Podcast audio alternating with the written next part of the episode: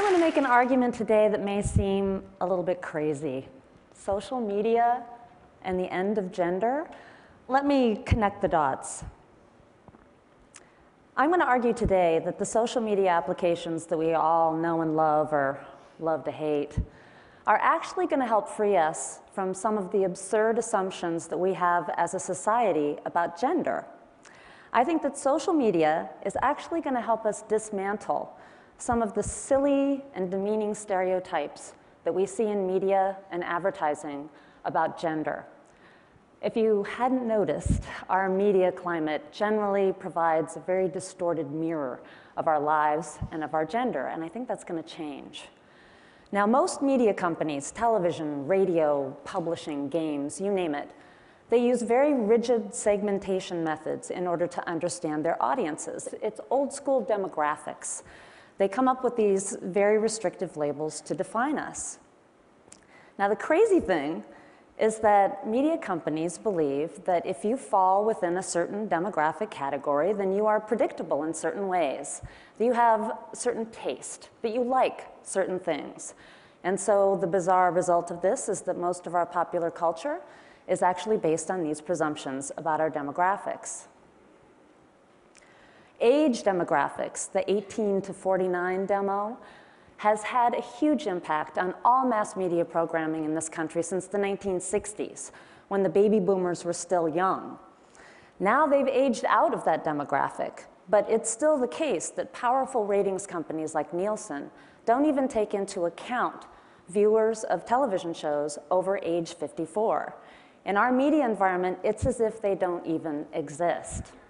Now, if you watch Mad Men like I do, it's a popular TV show in the States, Dr. Faye Miller does something called psychographics, which uh, first came about in the 1960s, where you create these complex psychological profiles of consumers. But psychographics really haven't had a huge impact on the media business. It's really just been basic demographics. So I'm at the Norman Lear Center at USC, and we've done a lot of research over the last seven, eight years on demographics and how they affect media and entertainment in this country and abroad. And in the last three years, we've been looking specifically at social media to see what has changed. And we've discovered some very interesting things. All the people who participate in social media networks belong to the same old demographic categories that media companies and advertisers have used in order to understand them. But those categories mean even less now than they did before because with online networking tools, it's much easier for us to sort of escape some of our demographic boxes. We're able to connect with people quite freely and to sort of redefine ourselves online. And we can lie about our age online too pretty easily. We can also connect with people based on our very specific interests, right? We don't need a media company to help do this for us. So the traditional media companies, of course, are paying very close attention to these online communities. They know this is the mass audience of the future. They need to figure it out. But they're having a hard time doing it because they're still trying to use demographics in order to understand them, because that's how ad rates are still determined. When they're monitoring your clickstream, and you know they are, they have a really hard time figuring out your age and your gender and your income. They can make some educated guesses. But they get a lot more information about what you do online, what you like, what interests you. That's easier for them to find out than who you are. And even though that's still sort of creepy, um, it's, there is an upside to having your taste monitored. Suddenly, our taste is being respected in a way that it hasn't been before. It had been presumed before. So when you look online at the way people aggregate, they don't aggregate around age, gender, and income.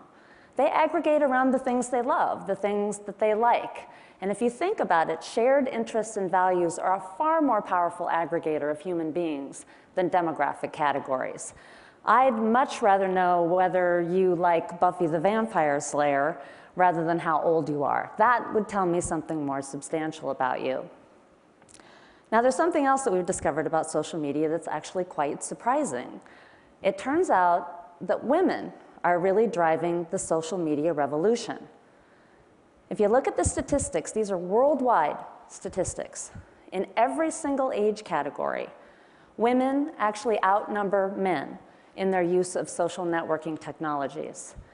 And then if you look at the amount of time that they spend on these sites, they truly dominate the social media space, which is a space that's having a huge impact, right, on old media.